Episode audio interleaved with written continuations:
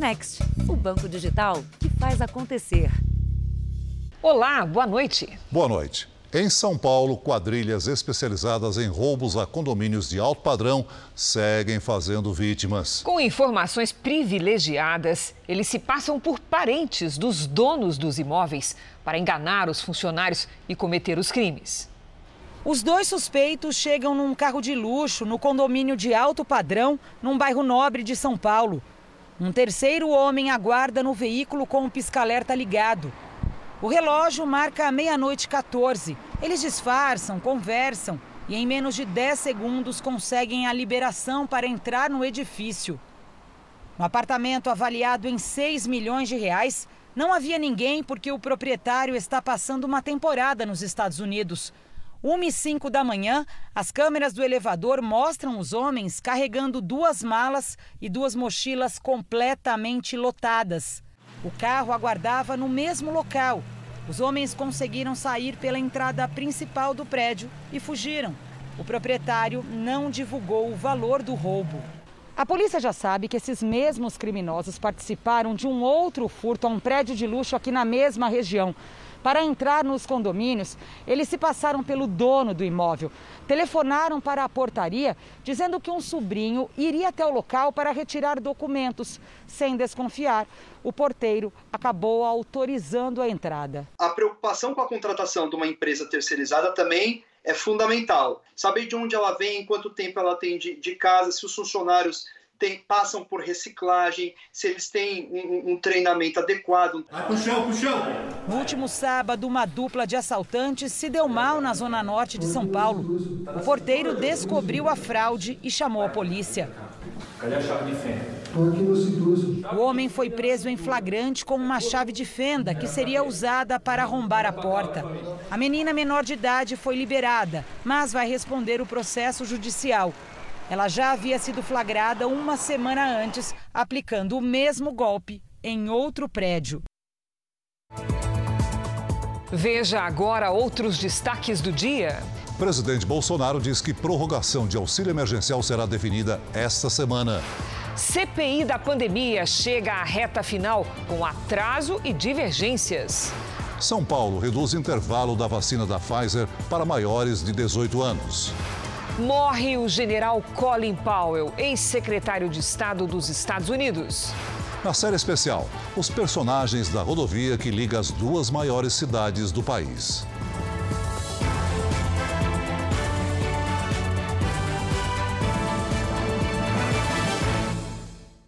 Oferecimento: Beats, a conta digital em que você sempre ganha.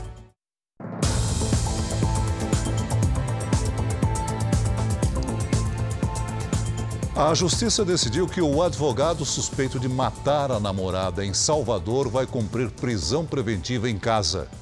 Não há vagas em celas especiais. O crime aconteceu em um condomínio de luxo. O corpo da vítima, de 21 anos, foi sepultado hoje.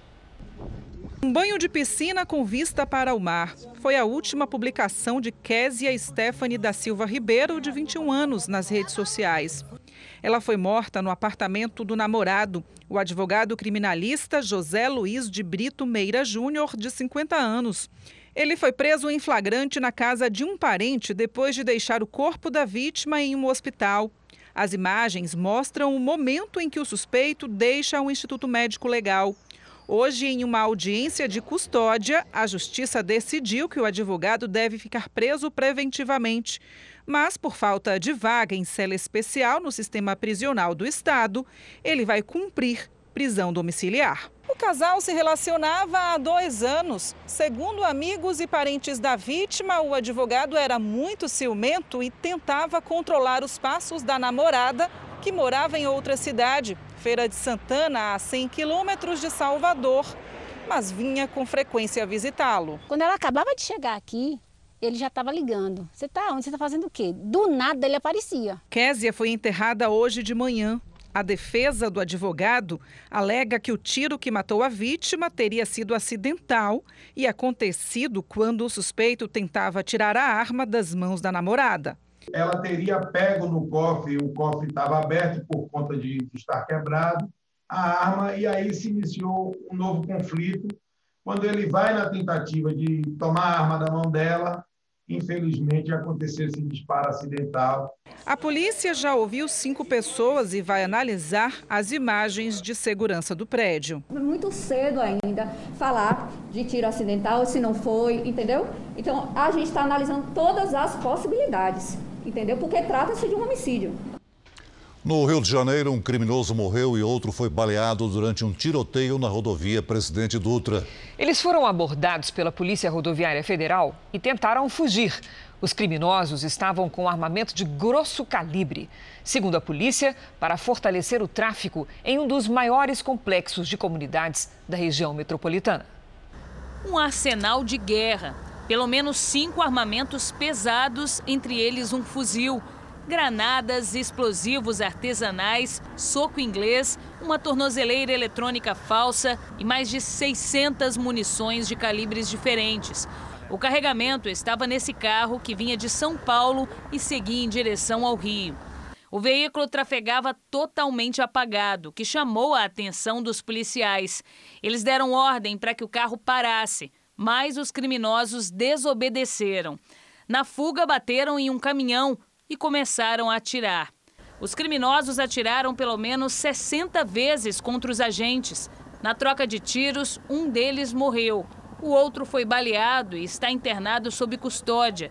Nenhum policial ficou ferido. A qualquer momento, ele poderia lançar uma granada na rodovia, atingir não só os nossos agentes, mas também colocar em risco toda a sociedade ali que transitava. O carro, que segundo a polícia era clonado, passou por perícia. Dentro dele foram encontradas duas placas falsificadas. A suspeita é que o carregamento seria levado para fortalecer o tráfico de drogas no Complexo da Maré, um dos maiores conjuntos de comunidades do Rio. De acordo com a polícia, o mesmo grupo assaltou uma casa lotérica em Porto Real, no interior do Rio, há uma semana.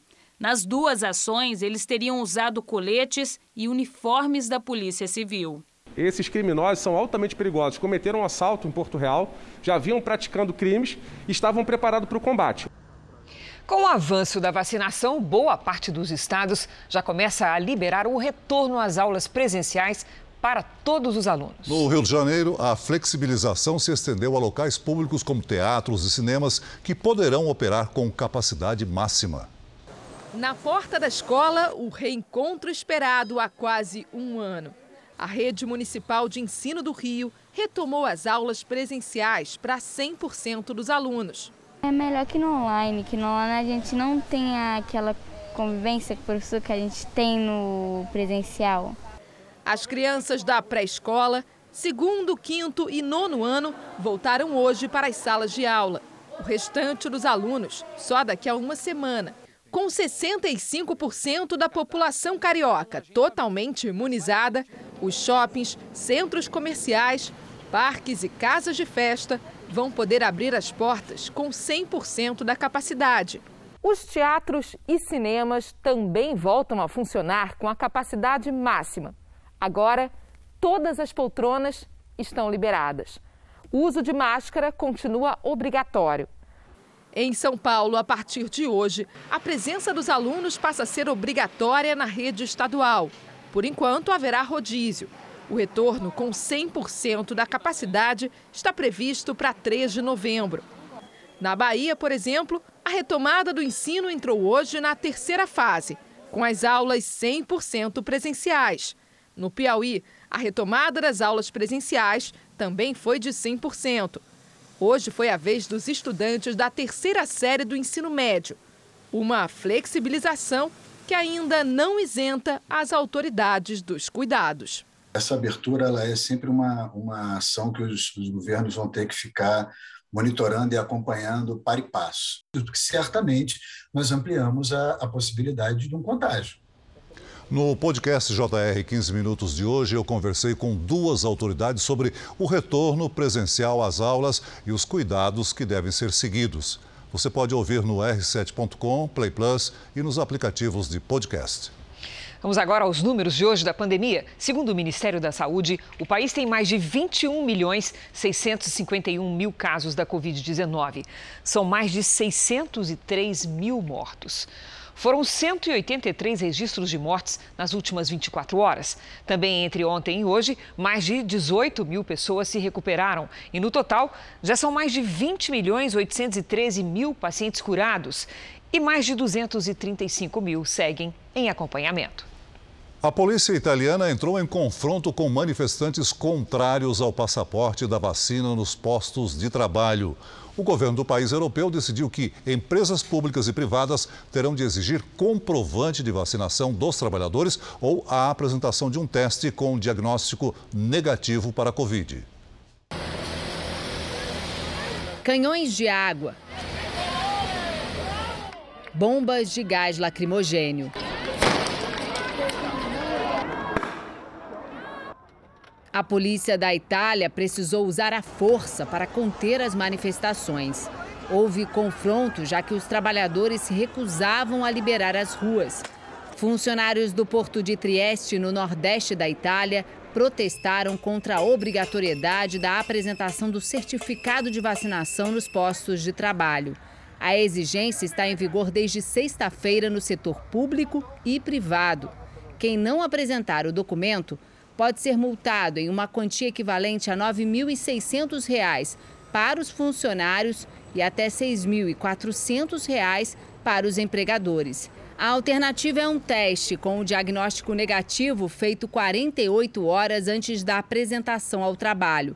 Segundo os sindicatos, as medidas ferem a liberdade dos trabalhadores. Já o governo diz que elas garantem a segurança no ambiente profissional e incentivam ainda mais a imunização. A Itália tem cerca de 81% da população com mais de 12 anos imunizada contra a Covid-19. Segundo o governo, a procura pelos postos de vacinação do país aumentou desde o anúncio da obrigatoriedade do chamado passaporte da vacina. As autoridades italianas calculam que cerca de 3 milhões de trabalhadores ainda não receberam o imunizante. A economia da China cresceu abaixo do esperado no terceiro trimestre deste ano. O PIB chinês cresceu 4,9% entre julho e setembro, em comparação com o mesmo período do ano passado, abaixo dos 5,2% esperados pelos especialistas para a segunda maior economia do mundo. O resultado ligou o alerta entre os mercados globais, já que a queda em relação ao trimestre anterior foi brusca. O impacto maior foi sentido nas bolsas da Ásia e da Europa. A China sofre com a escassez de energia e ainda enfrenta pressão do setor imobiliário com o risco de calote da Evergrande, principal companhia chinesa do ramo. Veja a seguir: o presidente Bolsonaro diz que o governo define essa semana a prorrogação do auxílio emergencial. E na série especial, as histórias de quem garante a segurança na Via Dutra, uma das principais estradas do país.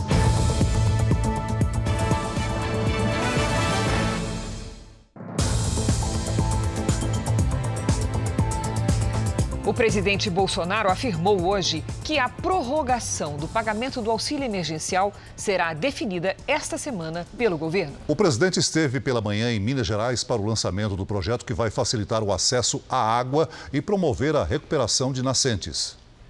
É na Serra da Canastra, em Minas Gerais, que nasce o Rio São Francisco.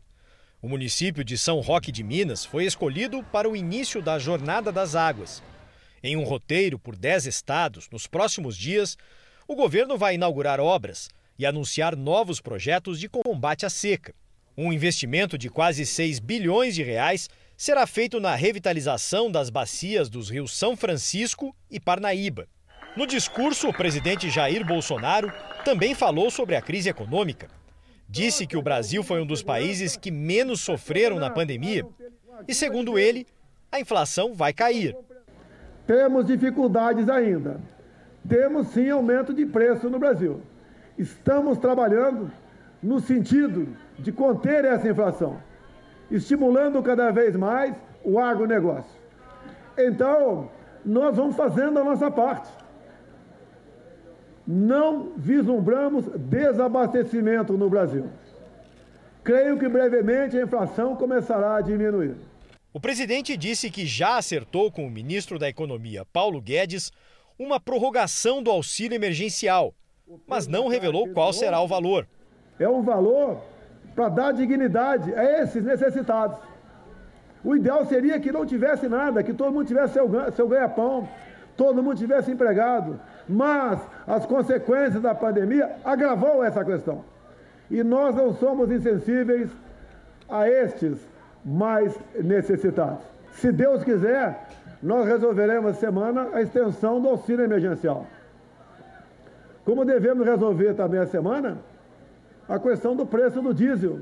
O presidente criticou a decisão de governadores e prefeitos que já tornaram obrigatório o passaporte da vacina para acesso a locais e atividades. Jair Bolsonaro voltou a afirmar que é contra a exigência do documento.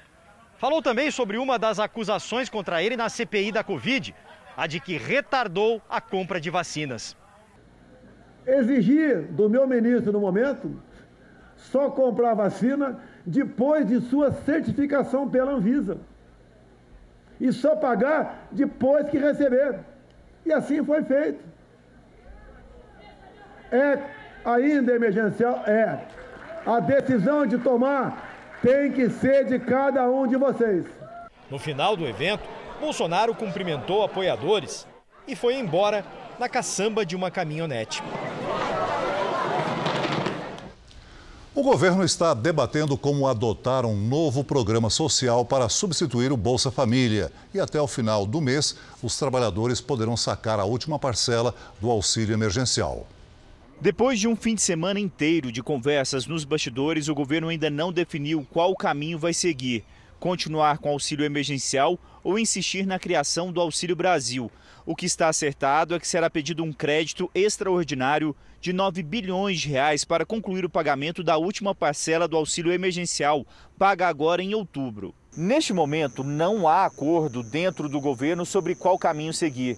A área técnica e boa parte dos ministros ligados à área política querem a prorrogação do auxílio emergencial como uma saída mais simples para o impasse. 35 milhões de brasileiros recebem o benefício.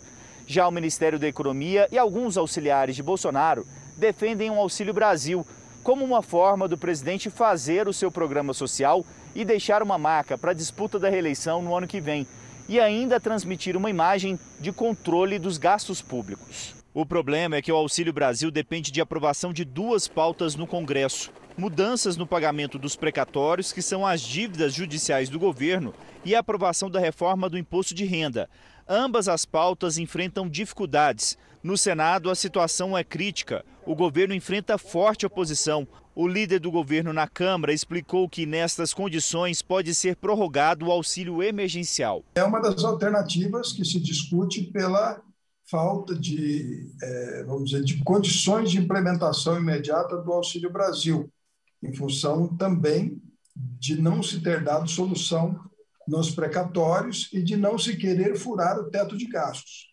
Então, tudo isso é uma, uma solução conjunta, são problemas diferentes, mas cuja solução é uma só. O tempo é curto, o governo precisa ter uma definição ainda esta semana. O auxílio emergencial termina no fim do mês e, sem a aprovação do Auxílio Brasil, apenas 14 milhões de beneficiários do Bolsa Família continuariam no programa social do governo e teriam recurso reduzido para, em média, 190 reais. Hoje, no auxílio emergencial, o benefício varia de R$ 150 a 375 reais. Quando nós encontrarmos uma equação para teto, precatórios e Auxílio Brasil, este conjunto de problemas estará resolvido. Lamentavelmente, não temos ainda o texto que atenda a todas essas questões e que seja do agrado da, do Ministério da Economia e também do Parlamento. O mercado financeiro elevou hoje a projeção da inflação do país de 8,59% para 8,69% para este ano. A análise está no boletim Fox, divulgado pelo Banco Central. Hora de pedir ajuda para Patrícia Lages. Boa noite, Patrícia. Com tudo mais caro, como é que faz? Pois é, Cris. Boa noite para você, para o Celso. Boa noite para você aí de casa. Para quem está com dívidas e o orçamento apertado, a gente tem algumas dicas. Segundo o IBGE, moradia e transporte consomem 50% do orçamento dos brasileiros. Para quem não consegue renegociar o aluguel com o proprietário, a dica é pesquisar anúncios de imóveis para locação, porque as negociações podem baixar o valor em mais de 15%, ou seja, quem negocia um contrato novo pode ter um bom desconto. Já quem não depende tanto do carro, é um bom momento para pensar em vendê-lo. Geralmente, os carros desvalorizam entre 15% e 20% por ano de uso. Mas com a queda na oferta dos carros novos, os usados tiveram um aumento de até 20%. Pesquisar quanto seu veículo está valendo pode ser uma boa surpresa. Então, baixando as duas mais importantes despesas, já alivia um pouco mas aí tem o aumento da energia elétrica, do gás. Tem jeito? Pois é, Cris, ainda mais que essas contas são mensais, né? Então é preciso economizar. O preço do gás subiu cerca de 30% só neste ano, mas com alguns hábitos dá para economizar até 50%. Para acelerar o cozimento, as panelas devem ficar sempre tampadas. Os grãos colocados de molho antes de ir para o fogo. O uso da panela de pressão também ajuda a gastar menos. E o tamanho da panela deve estar de acordo com o da boca do fogão, pois toda a chama que escapa pelos lados é desperdiçada. Já a geladeira representa até 30% da conta de luz e o chuveiro 25%. A borracha de vedação da geladeira deve estar em ordem e um teste simples pode ajudar na verificação. Se você prender uma folha de papel na porta da geladeira, mas puxar com facilidade, a borracha não está vedando bem e precisa ser trocada. E os banhos mais rápidos com chuveiro na posição verão também ajudam bastante, né, Cris? Sem dúvida, Patrícia. Muito obrigada pelas dicas. Veja a seguir: quase 7 milhões de brasileiros já convivem com restrições no abastecimento de água. E na série especial, relatos de quem vive o dia a dia da rodovia que liga as duas maiores cidades do país.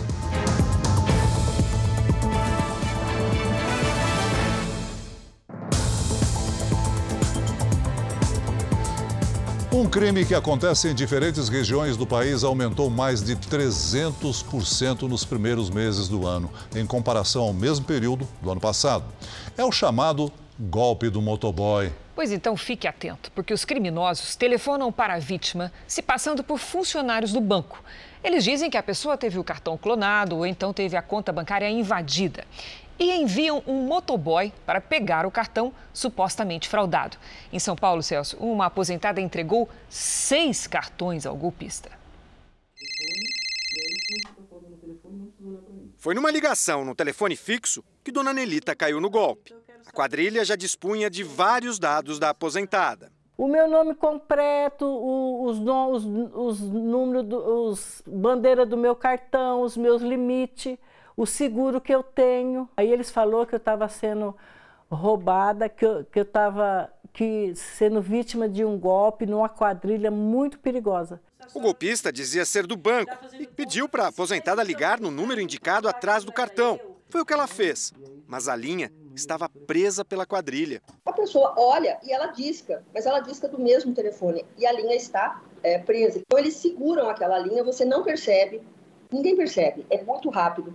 A aposentada digitou as senhas e entregou seis cartões de débito e crédito para um motoboy enviado pelos estelionatários. A dona Nelita tinha seguro nos cartões. Ela comunicou o golpe, mas o pedido de indenização foi negado, de acordo com a seguradora do banco, por divergência de informações. Já são três meses de angústia e mais de 12 mil reais de prejuízos, segundo ela. Dados da Federação Brasileira dos Bancos indicam que só nos meses de janeiro e fevereiro deste ano, as ocorrências desse tipo específico de golpe aumentaram 340% em relação ao mesmo período do ano passado. Os vazamentos de dados na internet ajudam a propagar os golpes. A gente já teve casos que esses falsários tinham até essas informações privilegiadas, né? Então eles sabem quem é o gerente da pessoa, eles sabem dados extremamente é, sensíveis. Esses falsários conseguiram clonar é, até mesmo o, o, as musiquinhas, a central de atendimento de cada banco. A dica é redobrar a atenção e a desconfiança. Nenhuma instituição financeira, nenhuma, é, tem esse tipo de serviço de levar o cartão ou buscar cartão, não entregue o seu cartão para ninguém. Em Goiânia, um motorista de aplicativo foi brutalmente agredido por um casal. Pelas imagens do circuito de segurança, é possível ver o motorista falando ao celular quando é empurrado pelo marido da passageira. No chão, ele sofre várias agressões. A mulher dá dois chutes no homem, já desacordado. Ismar Gonçalves, de 53 anos, conta que a mulher aceitou a corrida, sabendo que ele estava com outro em andamento. Ela entrou muito nervosa no carro. E eu falei bom dia, ela não respondeu. Aí eu, ela bateu o carro com a porta do meu carro com muita força, que eu me irritei mesmo. Perguntei ela se ela estava nervosa, ela falou que estava e começou a me xingar com vários nomes de irresponsável, de vagabundo. Ismar havia parado o carro no posto quando o marido da mulher apareceu. O motorista teve lesões na cabeça, nos braços, duas costelas quebradas e o pulmão perfurado. O casal foi preso em flagrante. A mulher, por estar grávida, foi colocada em prisão domiciliar. Um levantamento feito pela Associação dos Motoristas de Aplicativo de São Paulo apontou que um quarto dos profissionais desistiu da função, principalmente por causa da violência e do preço dos combustíveis. Com menos motoristas rodando e aumento da demanda depois do fim das medidas de restrição adotadas na pandemia, a espera por um veículo tem se tornado cada vez maior. Eu sinto incapaz, porque eu, eu, eu vivo só disso. Não tenho outro emprego, não tenho outra renda. E trabalho das seis às quatro da tarde, todo dia. Como já dissemos nesta edição do Jornal da Record, desde o início do ano, o preço médio do botijão de gás teve aumento de 30%. Santo Ângelo, no Rio Grande do Sul, tem um dos valores mais altos do país. E os moradores fazem até campanha para distribuir fogões a lenha para famílias carentes.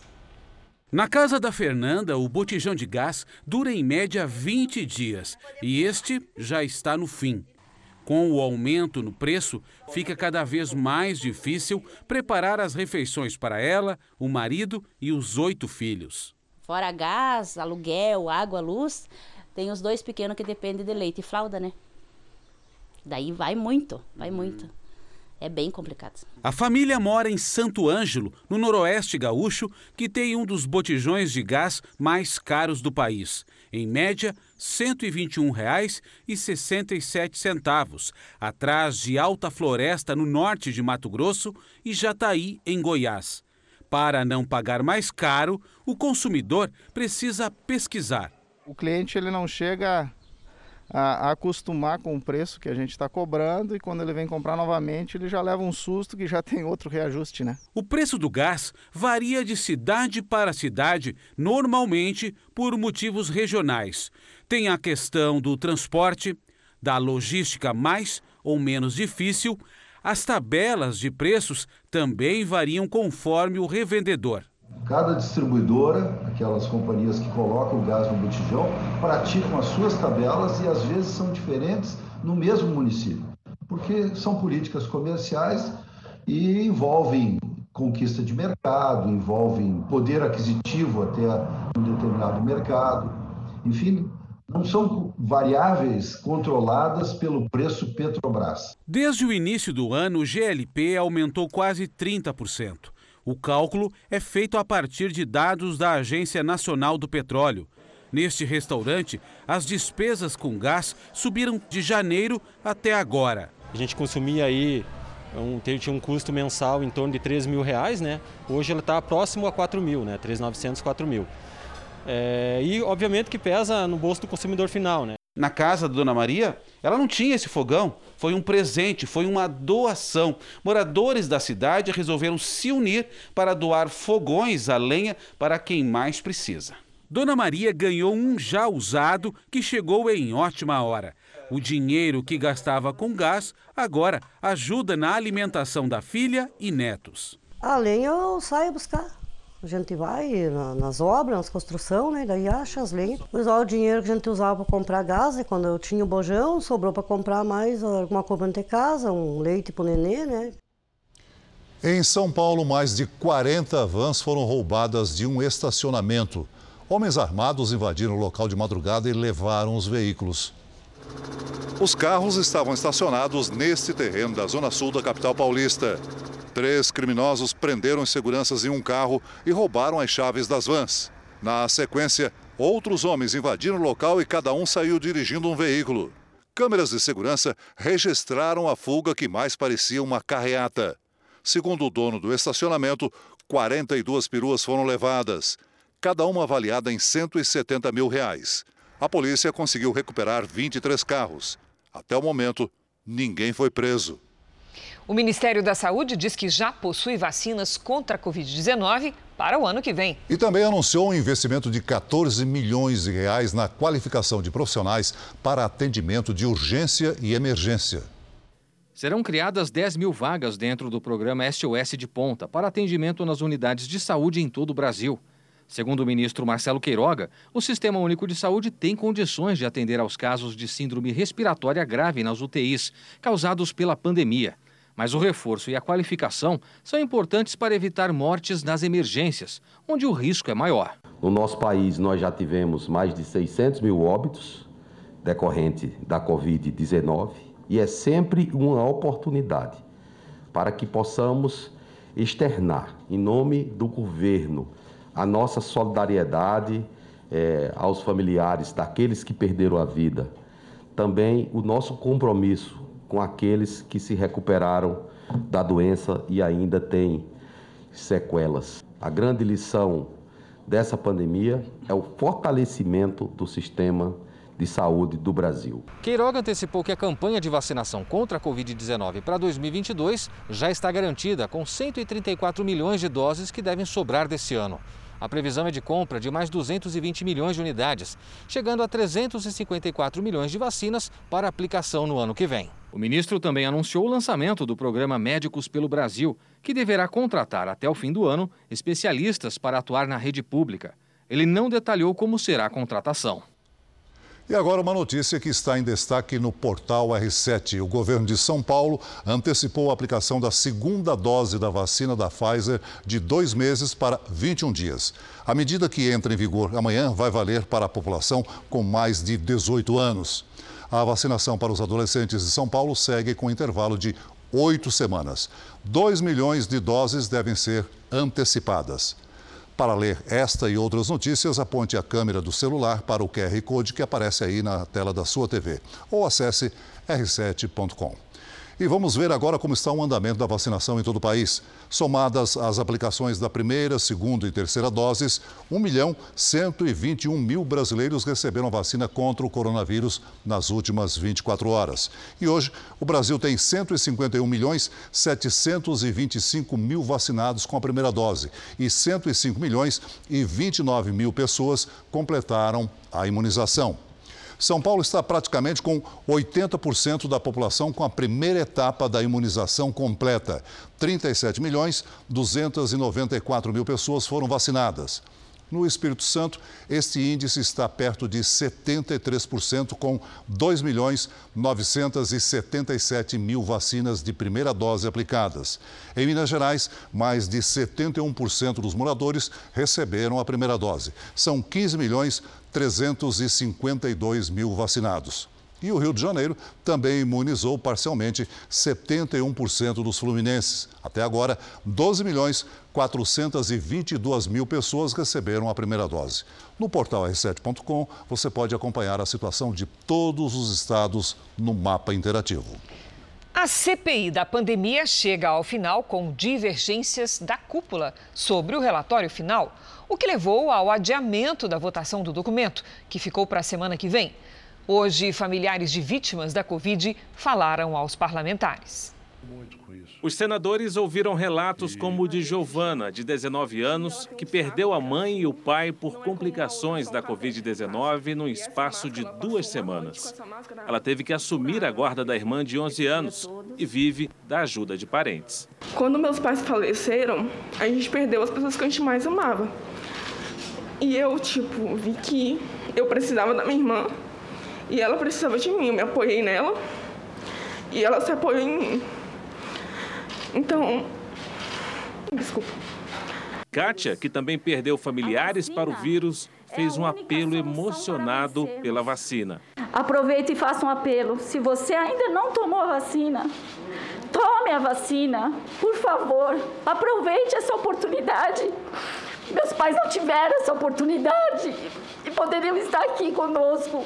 O senador Flávio Bolsonaro classificou os depoimentos como uma falta de sensibilidade da comissão. A CPI está entrando para a história como algo que mancha a imagem do, do Senado Federal e algo que certamente grande parte da população olha para cá agora com nojo, porque ter a audácia, ter a falta de sensibilidade de explorar a dor dessas pessoas que estão aí hoje depondo, com o compromisso de que elas falassem mal do governo Bolsonaro, isso é muito feio. A insatisfação de parlamentares com o vazamento do parecer de Renan Calheiros foi um dos motivos que atrasaram o cronograma da CPI. A leitura do relatório passou de terça para quarta-feira. E para evitar insegurança jurídica, a cúpula da comissão optou por marcar a votação do texto para a semana que vem. Os senadores não gostaram de conhecer o documento pela imprensa. E a decisão de Renan em pedir o indiciamento do presidente Jair Bolsonaro por homicídio qualificado e genocídio de indígenas também desagradou até mesmo integrantes que fazem oposição a Bolsonaro. Um dos mais irritados é o presidente da comissão, Omar Aziz, que hoje se reuniu com os colegas da comissão sem a presença do relator e se mostrou revoltado com a quebra do acordo pelo qual os parlamentares discutiriam somente hoje as divergências em relação ao parecer. Renan tentou minimizar. Qualquer tempo a mais será utilizado para nós construirmos uma convergência no grupo. Né? Esse grupo é um grupo heterogêneo, nós não pensamos igualmente sobre tudo. O relatório não será uma peça do relator. Essa investigação é coletiva, parlamentar, não pode ser individualizada. E eu estou aberto para aceitar, primeiro o debate e depois os pontos de vista da maioria da comissão. Morreu hoje, aos 84 anos, o ex-secretário de Estado norte-americano Colin Powell. Ele foi vítima de complicações da Covid-19. Vacinado contra a doença, o general tratava um câncer que atinge os glóbulos brancos e estava com a imunidade comprometida. A notícia da morte foi dada pela família numa rede social. Colin Powell serviu na Guerra do Vietnã e foi chefe das Forças Armadas na Guerra do Golfo. General de quatro estrelas, se tornou responsável pela diplomacia americana ao assumir a Secretaria de Estado no governo de George W. Bush, cargo que ocupava durante os atentados de 11 de setembro. Powell foi um dos arquitetos da guerra ao terror em 2003, defendeu a invasão ao Iraque na Assembleia Geral da ONU, fato do qual depois se arrependeu. Com 40 anos de vida pública, o militar também é o responsável pela chamada Doutrina Powell, teoria pela qual as intervenções militares dos Estados Unidos deveriam ser limitadas, firmes e com poder de conquistar o objetivo rapidamente. E a região Sudeste foi a que mais recebeu chuva no fim de semana. Em São Paulo, a quantidade de água registrada em outubro se aproxima do esperado para o mês inteiro. Será que isso significa que o período chuvoso vai ser bom? Hora de conversar com a Lidiane Sayuri. Boa noite, Lídia. É isso mesmo?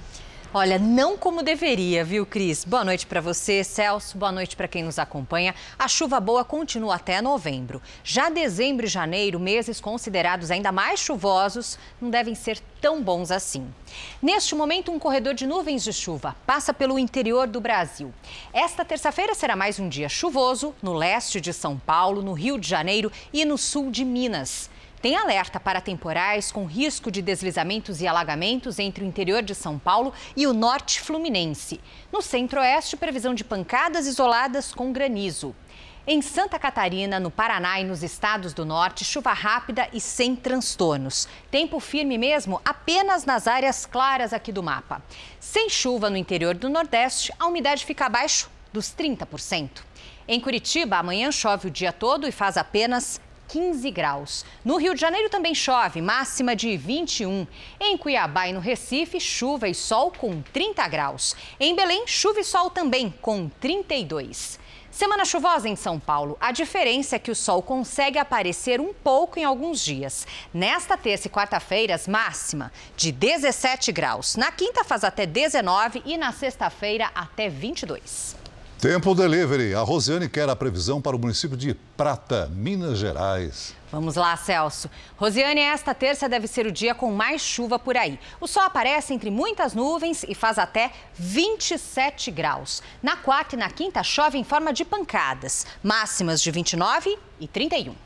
Nós temos aí a mensagem da Marlene, né? Ela quer a previsão para a cidade de Caldas Novas, é Goiás. Isso mesmo, vamos lá, Marlene. Mesmo com chuva, a temperatura aumenta um pouco a cada dia. Terça-feira com sol, muitas nuvens e chuva a qualquer hora. Máxima de 24 graus. Na quarta, a chuva diminui e faz até 26. E na quinta-feira, até 28. Participe do Tempo Delivery pelas redes sociais, mande a sua mensagem com a hashtag você no JR.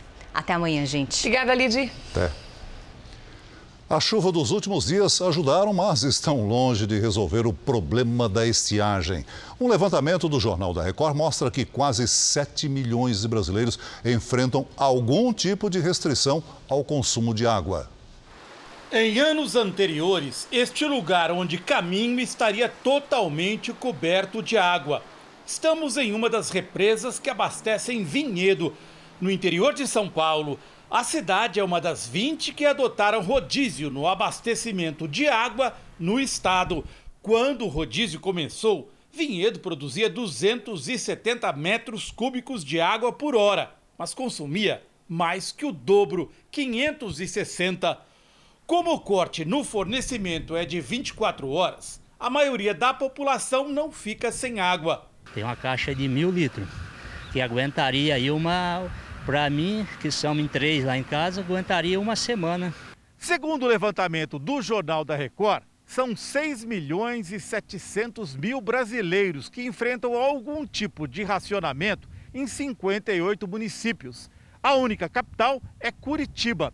No estado de São Paulo, destaque para São José do Rio Preto, Bauru e Itu, que juntas têm mais de um milhão de habitantes. Com a chuva dos últimos dias, a empresa de saneamento do Paraná suspendeu o rodízio em algumas cidades do interior, mas manteve na região metropolitana de Curitiba. Os reservatórios atingiram hoje 57% de capacidade. A meta é chegar aos 80%. Quem não tem caixa d'água grande em casa passa apertado. Para começar, minha casinha nem caixa não tem. Aí eu pego as bacias, encho a bacia d'água, daí a maquinha que eu tenho lá, que eu lavo roupa, eu encho também. Em Vinhedo, o rodízio é voltado para o longo prazo. A previsão é que durante o verão, que começa em 21 de dezembro, pode chover só metade do que choveu no ano passado. Isso poderá afetar a recuperação de uma bacia inteira, incluindo também um conjunto de represas, que é onde nós estamos nesse momento. Faz dois anos que o rio Capivari, a principal fonte de água para Vinhedo e outras cidades, tem queda de vazão. O problema é associado à destruição de matas ciliares e ao assoreamento, areia arrastada para o leito do rio. Logo abaixo da bomba de captação, este córrego despeja poluição no rio Capivari. Moradores da cidade dizem que falta investir no abastecimento. A cidade cresceu absurdamente em poucos anos e a captação e tratamento d'água não cresceram, não acompanharam. Então, eu acho que o problema não é a falta de chuva. Com a incerteza sobre as chuvas do Brasil, estudiosos do tema afirmam que é preciso tomar medidas para acabar com o desperdício entre os reservatórios e as torneiras. Nós não podemos conviver mais com umas perdas de água de 40% da, em média no Brasil de água produzida. Então isso é um desperdício cada vez mais inaceitável. O país não pode continuar convivendo com tanta falta de coleta e tratamento de esgotos, porque o esgoto tratado ele volta a ser um recurso hídrico bastante importante. A embarcação brasileira Cisne Branco bateu numa ponte para pedestres perto da cidade de Guayaquil, no Equador. No vídeo é possível ver o barco com dificuldades para se desviar de uma das colunas da passarela. Após o choque, o Cisne Branco chega a se inclinar. De acordo com a Marinha Brasileira, a forte correnteza teria influenciado no acidente, mas causas e circunstâncias serão avaliadas. Ainda segundo a Marinha, ninguém se feriu. Há 70 anos, a Via Dutra liga as duas maiores cidades brasileiras. Entre São Paulo e Rio de Janeiro, são 400 quilômetros, que atravessam 36 municípios. Nessa semana, nós vamos mostrar alguns dos personagens que fazem parte desta história. No primeiro episódio da nossa série especial, você vai conhecer um policial rodoviário com 50 anos de carreira e a responsabilidade de evitar acidentes causados pela imprudência e uma das poucas mulheres em todo o Brasil a operar um guincho de caminhões.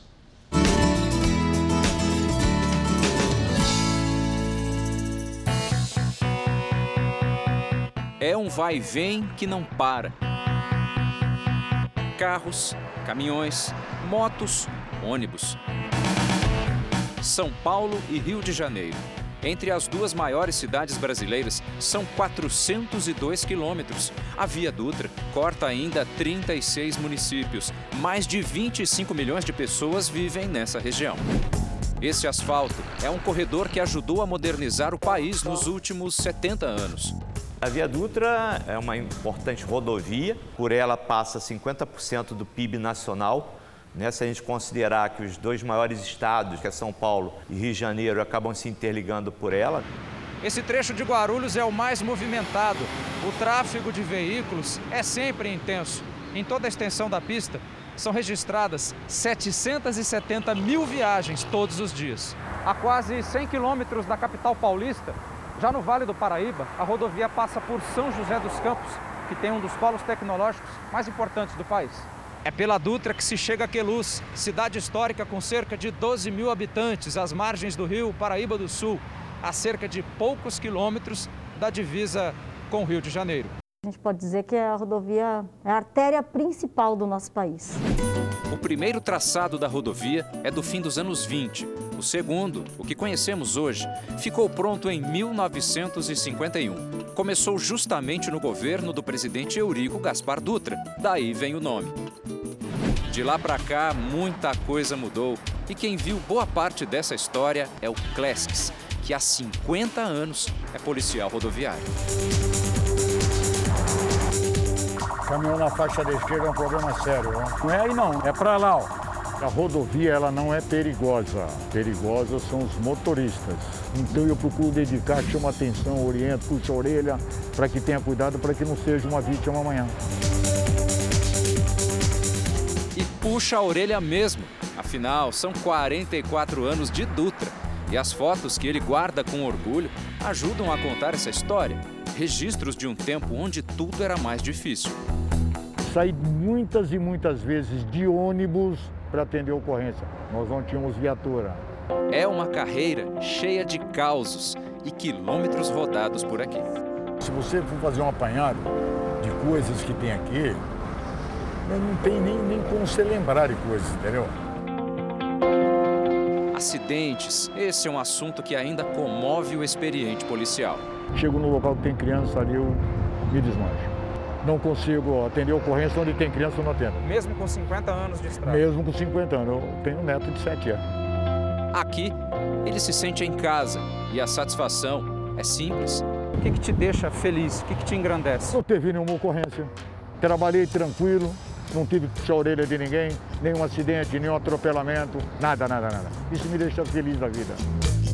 Clasks é testemunha de muitas mudanças, como quando em 1996 a Dutra foi cedida à iniciativa privada. Hoje, a rodovia tem até emissora de rádio para os motoristas. Da altura do quilômetro 165 mais 800, na pista marginal, tem um acidente ali, viu? Tem ainda 802 telefones de emergência. No ano passado, a concessionária recebeu quase 350 mil ligações de usuários. As chamadas vêm para cá, a central de monitoramento. É onde chega também o sinal das 102 câmeras que estão espalhadas pela rodovia e as novas mudanças estão a caminho. Um novo leilão de concessão da rodovia está prestes a acontecer. A Dutra que nós conhecemos hoje vai mudar. Vai mudar completamente. Né? Saindo do Rio de Janeiro, por exemplo, com uma nova descida da Serra das Araras, Vamos passar a fazer a subida e a descida da Serra das Araras em quatro faixas. Teremos 600 quilômetros de faixas adicionais, porque como a Dutra já é duplicada, nós vamos agregar terceiras faixas, quartas faixas, enfim, tem um ganho de eficiência, um ganho operacional muito grande e o usuário vai sentir isso ao longo do tempo. A Rosângela é outra que conhece bem a Dutra. Fica boa parte do tempo dela na estrada. Não é só motorista de caminhão, ela dirige caminhão guincho. Eu esqueço do mundo lá fora, esqueço de tudo. É, eu foco só naquilo que eu estou fazendo. Seu lugar é aqui. Meu lugar é aqui. Vamos dar uma volta então? Bora. Ela só mexe com máquina pesada e gosta que seja assim. Eu só saio quando é para caminhão, ônibus, carro grande. Então, esse aqui é só para só para caminhão. Quando você está aqui na estrada, você está você tá em casa, você está no teu... Estou em casa. E quando eu estou no grandão, então, miou ainda. É. Dá uma olhada nesse vídeo feito por uma outra caminhoneira. Eu fiquei aqui se guardando o atendimento aqui, o socorro. Para minha surpresa, veio, adivinha, gente? Uma guincheira. Mulher, tá? Aí ela aí tirando a perna. Repare na habilidade da Rosângela na hora de rebocar um caminhão. Rapidinho ela entrou lá embaixo, ela saiu, ela já desenrolou o negócio. E eu que achei que eu tava arrasando na, Mas vai na pista. Só existe eu no mundo inteiro de caminhão pesado. É, Mesmo assim, ela ainda escuta cada coisa. É na hora que eu chego, um acidente com tombamento, aí você escuta o pessoal, ih, mulher, agora não vai. Ah, tem disso? Tem, bastante. É o local de trabalho do policial. É onde a motorista de caminhão se sente realizada. É a Dutra que encurta distâncias, aproxima pessoas. E assim como eu, eu respeito a minha família, tenho um carinho pela minha família, tenho um carinho pelos meus amigos, eu tenho um carinho pelos usuários. Estrada por onde passa carga e gente. E muitas histórias. Aqui é meu lugar, minha paixão, minha realização profissional.